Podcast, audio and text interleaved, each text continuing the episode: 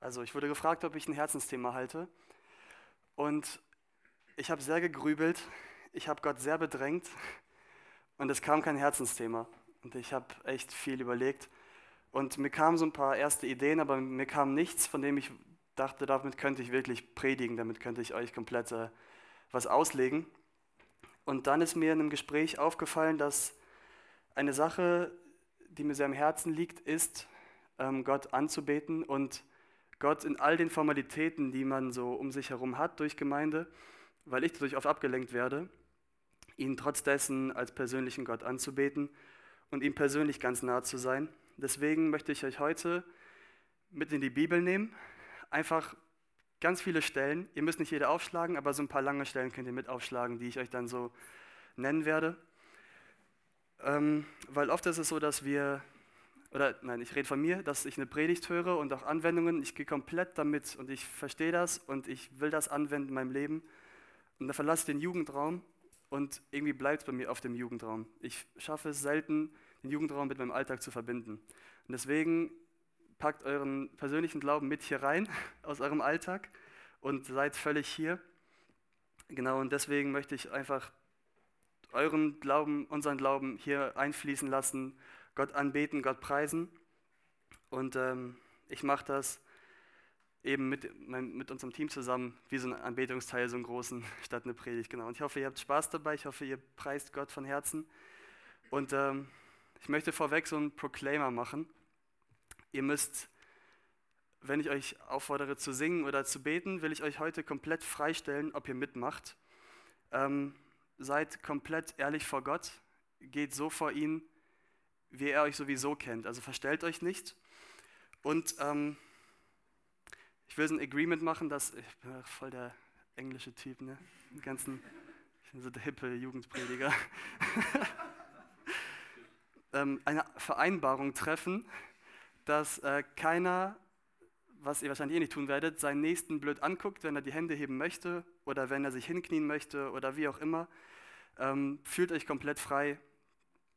Tut, was ihr wollt, außer ihr stört andere. Aber nein, also geht ganz authentisch, authentisch und ehrlich vor Gott. Ähm, wer das so mitmachen möchte, kann einmal die Hand heben. Oh, nicht alle. Spaß, nein, alles gut.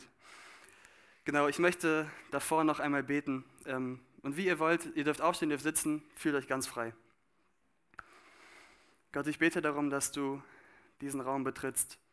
Du kennst jedes Herz, du weißt, was jedes Herz braucht.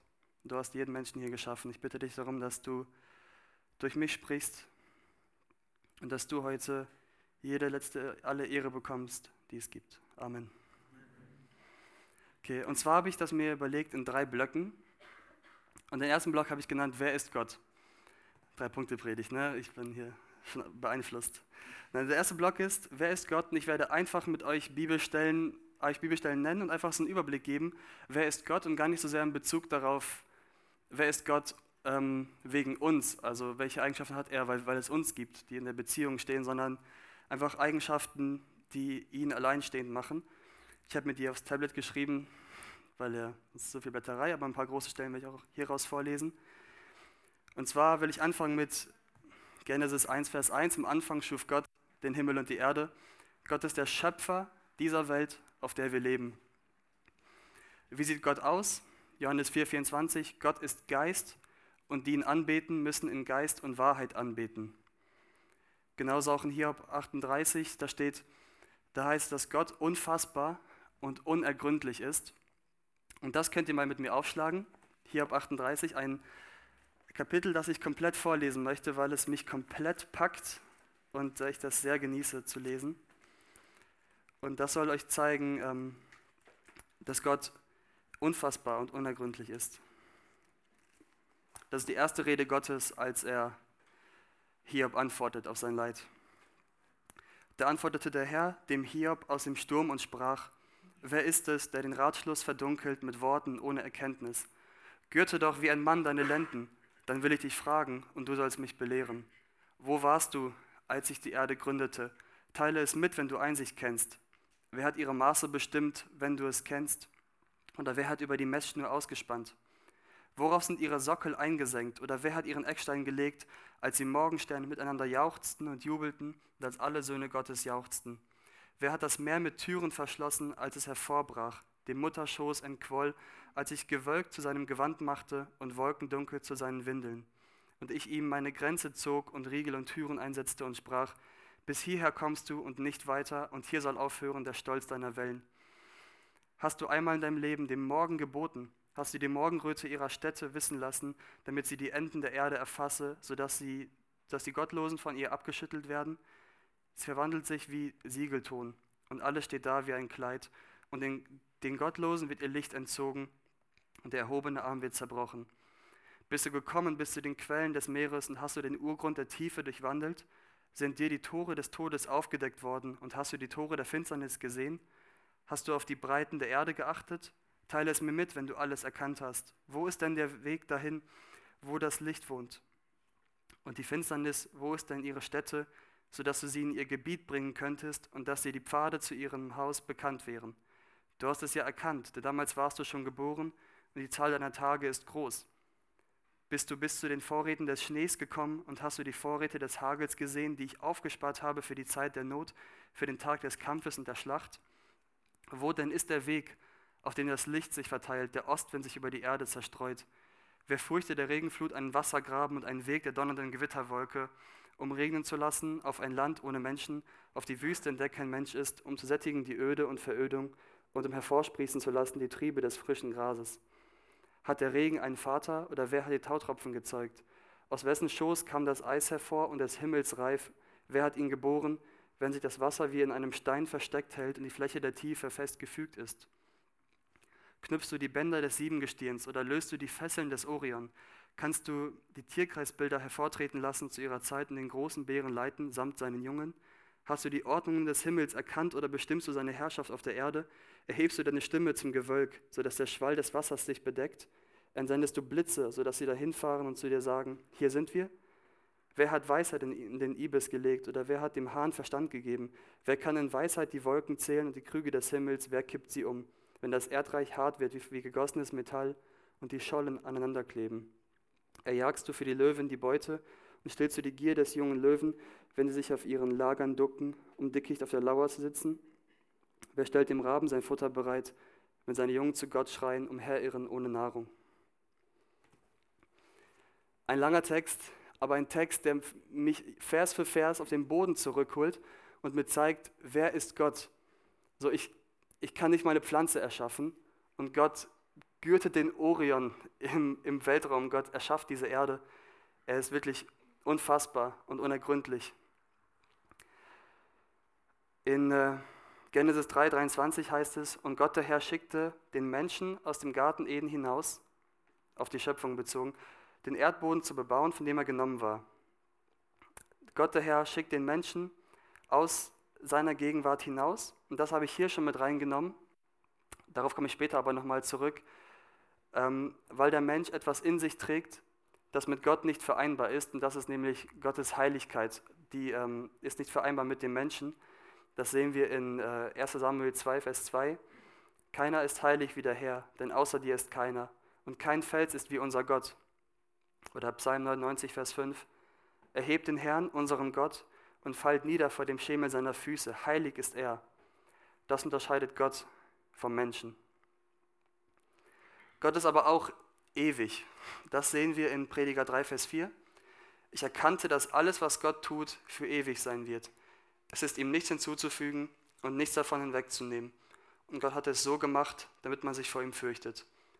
Psalm 45, 7. Dein Thron, Gott, ist immer und ewig. Ein Zepter der Geradheit ist das Zepter deiner Herrschaft. Oder auch in 1. Johannes 5, Vers 11. Und dieses ist das Zeugnis, dass Gott uns ewiges Leben gegeben hat. Und wie könnte Gott uns ewiges Leben geben, wenn er nicht selber ewig ist, wenn er nicht die Ewigkeit geschaffen hat? In Hiob 11, Vers 7 sehen wir, dass Gott allmächtig ist. Kannst du die Tiefen Gottes erreichen oder die Vollkommenheit des Allmächtigen ergründen? Eine Allmächtigkeit, die wir eben auch schon in Hiob 38 gelesen haben. Gott ist aber auch, das könnt ihr aufschlagen in Apostelgeschichte 17, Gott ist gegenwärtig und doch nicht sichtbar oder greifbar. Und zwar Apostelgeschichte 17, ab Vers 24. Der Gott, der die Welt gemacht hat und alles, was darin ist, er, der Herr des Himmels und der Erde, wohnt nicht in Tempeln, die mit Händen gemacht sind, auch wird er nicht von Menschenhänden bedient, als wenn er noch etwas nötig hätte, da er selbst allen Leben und Odem und alles gibt. Und er hat aus einem jede Nation der Menschen gemacht, dass sie auf dem ganzen Erdboden wohnen, wobei er festgesetzte Zeiten und die Grenzen ihrer Wohnung bestimmt hat, dass sie Gott suchen, ob sie ihn vielleicht tastend fühlen und finden möchten, obwohl er ja nicht fern ist von jedem von uns. Denn in ihm leben wir und bewegen uns und sind wir, wie auch einige eurer Dichter gesagt haben, denn wir sind auch sein Geschlecht. Hier in Vers 27, ähm, ob sie ihn vielleicht tastend fühlen und finden möchten, obwohl er nicht fern ist. So ein, also ein Widerspruch. Gott ist nicht fern und trotzdem können wir ihn nicht tasten und fühlen, aber er ist nicht fern und das zeigt für mich, Gott ist gegenwärtig. Und ähm, ich habe euch jetzt vielleicht ein bisschen überschlagen mit all diesen Eigenschaften, ähm, aber ich möchte über, einfach über diese Eigenschaften, die Gott von sich aus hat, die ihn definieren, äh, mit euch nochmal in den Lobpreis gehen und zwei Lieder zusammen singen. Und äh, vorweg möchte ich aber auch nochmal ein Kapitel lesen. ähm, und dann könnt ihr einfach diesen allmächtigen Gott, diesen ewigen Gott, diesen unfassbaren Gott, Schöpfergott äh, anbeten in diesen Liedern. Ich lese Offenbarung 4, ihr dürft mitlesen.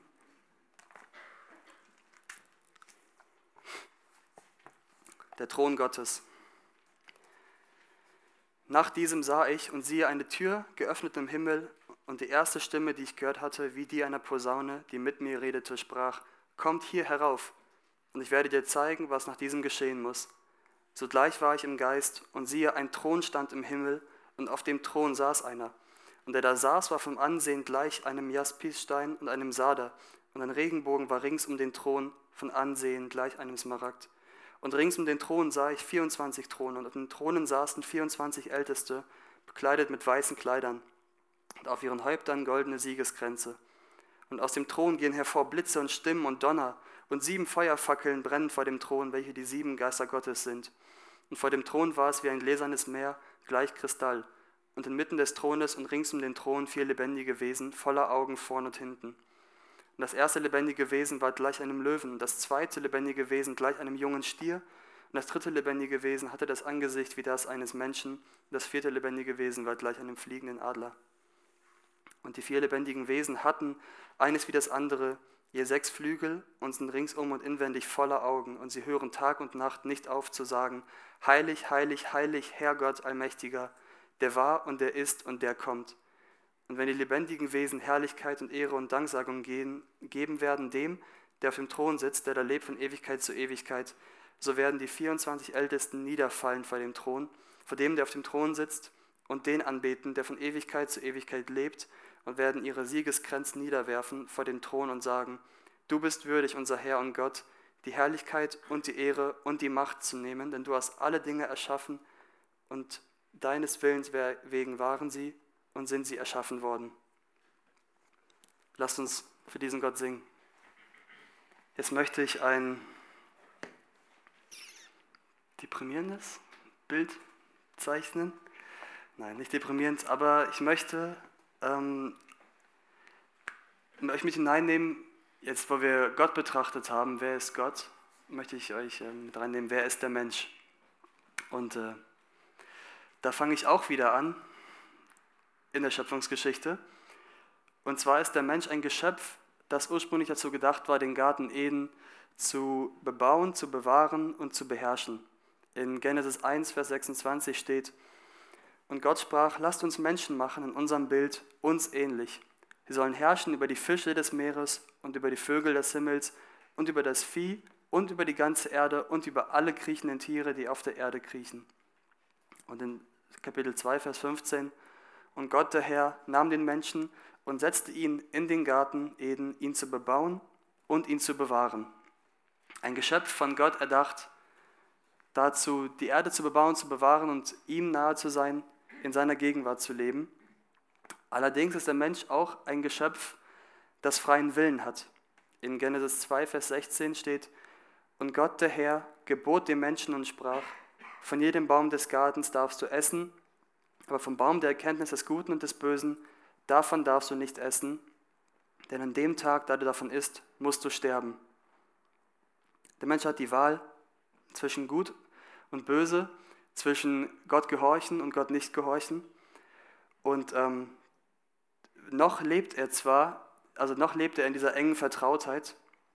Das sehen wir zum Beispiel daran, dass in ähm, Genesis 3, Vers 8 Gott durch den Garten wandelt. Und sie hörten die Stimme Gottes des Herrn, der im Garten wandelte bei der Kühle des Tages.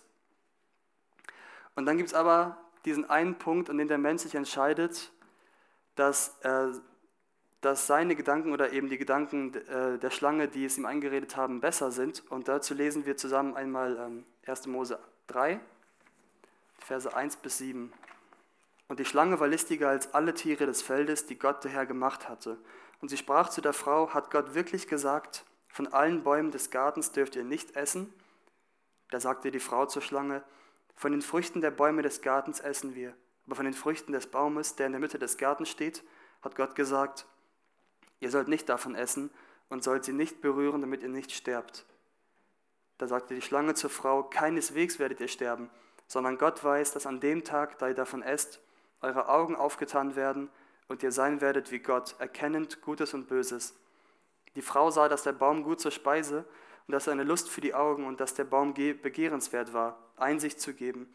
Und sie nahm von seiner Frucht und aß und gab sie auch ihrem Mann bei ihr und er aß.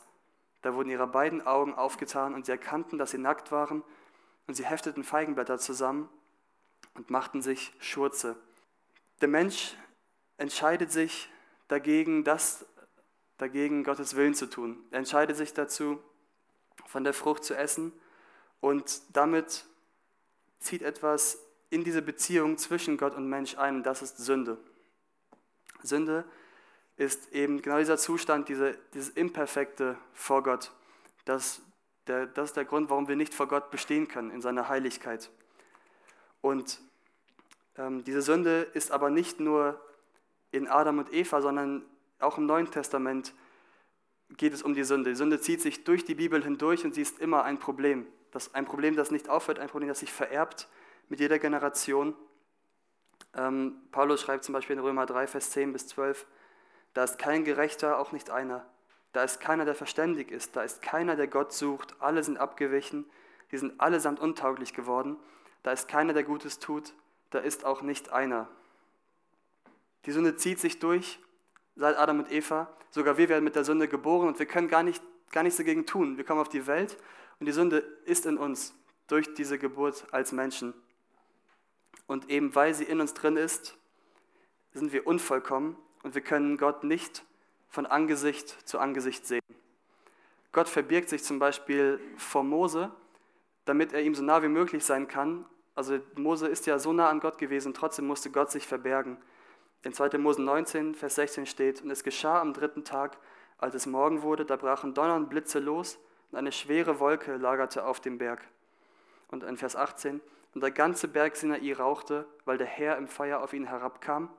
Und dann in Vers 20, äh, Kapitel 20, Vers 21, so blieb dann das ganze Volk von ferne stehen. Mose aber näherte sich dem Dunkel, wo Gott war.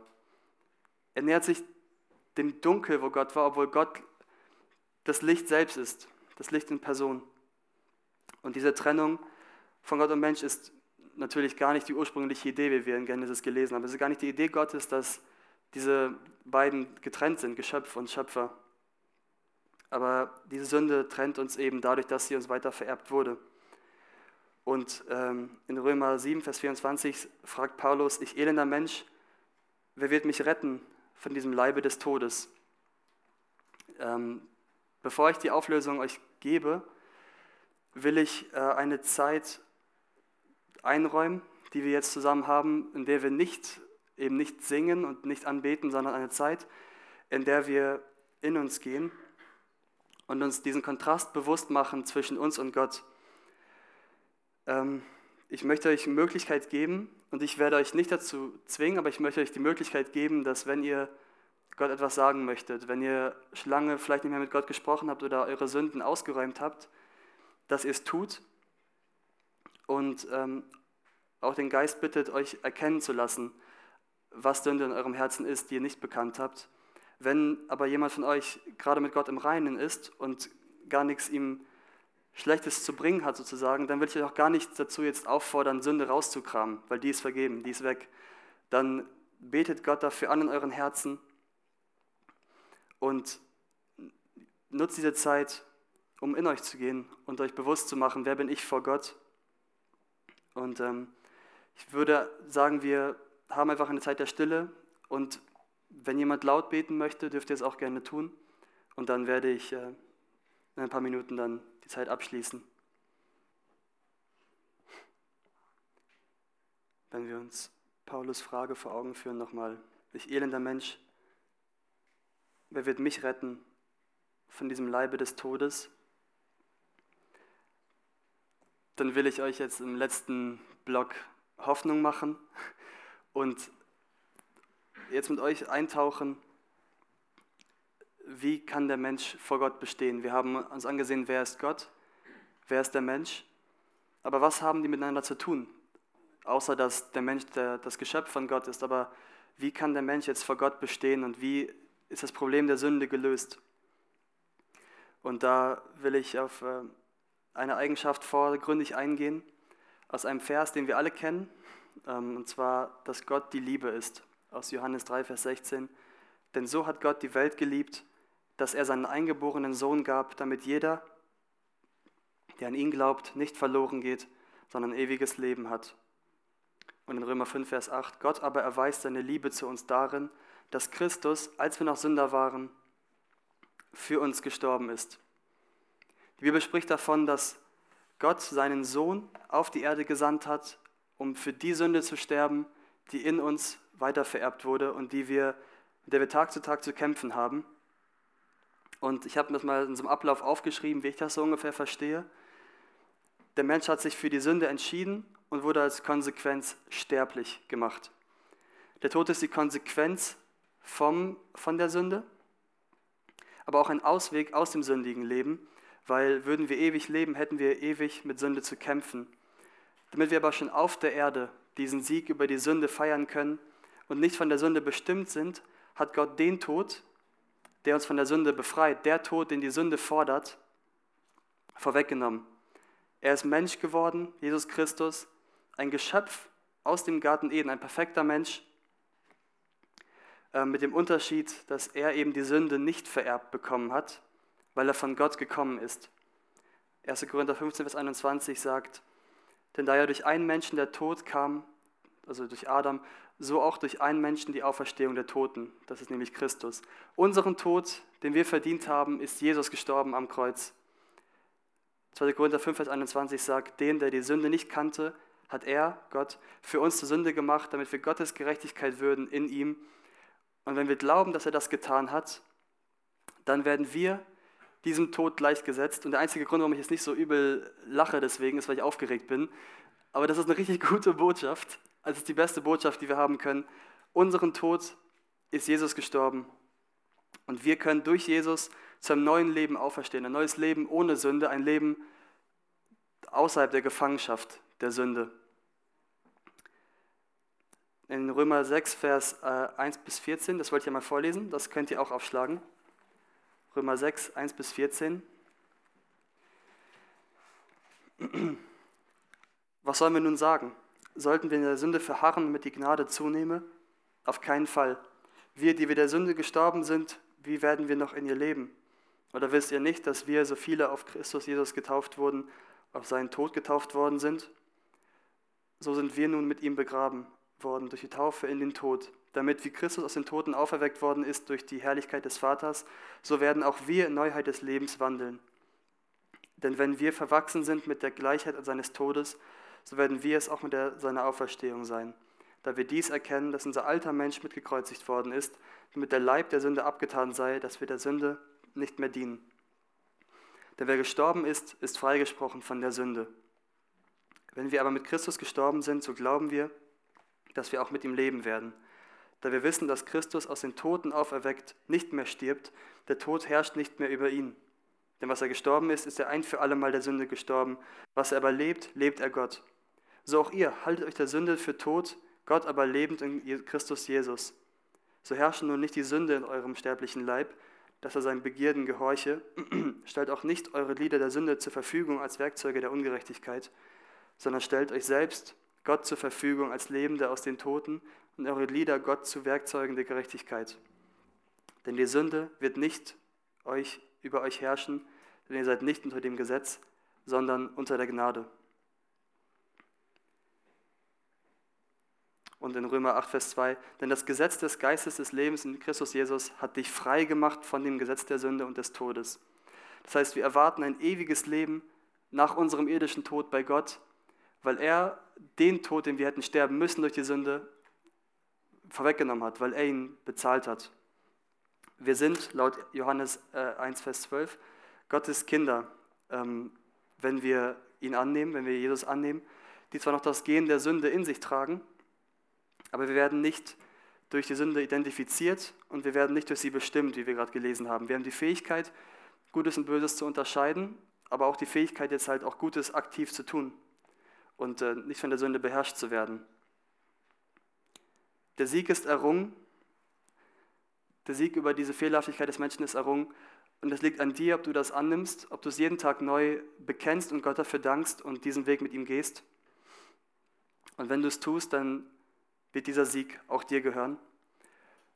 Und dafür, darüber wollen wir jetzt auch nochmal zwei Lieder zusammen singen, die Gott dafür preisen, dass er uns errettet hat aus dem Tod.